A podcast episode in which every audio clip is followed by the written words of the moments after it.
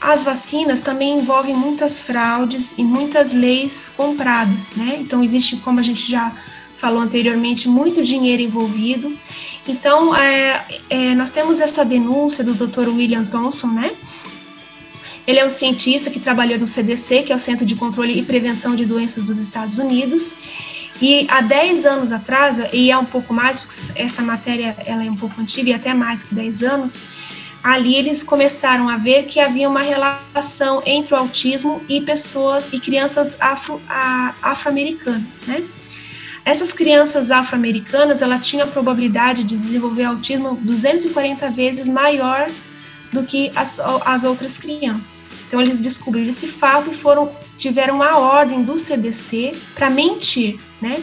Para falar que não tinha conexão nenhuma entre o autismo e as vacinas. O que, que eles foram obrigados a fazer?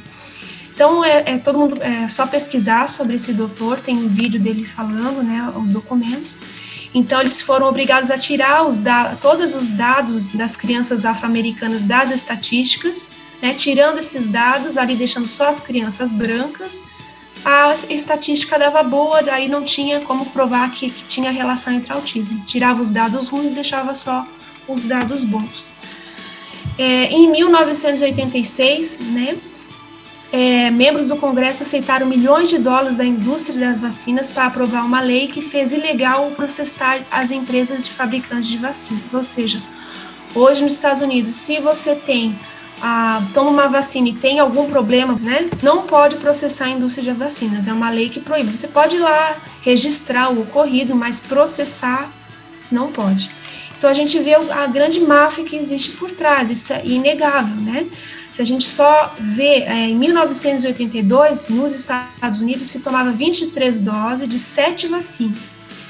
Né? Hoje em dia, em 2020, se soma 69 doses de 16 vacinas. Então, veja o aumento das doses, né? duplicou.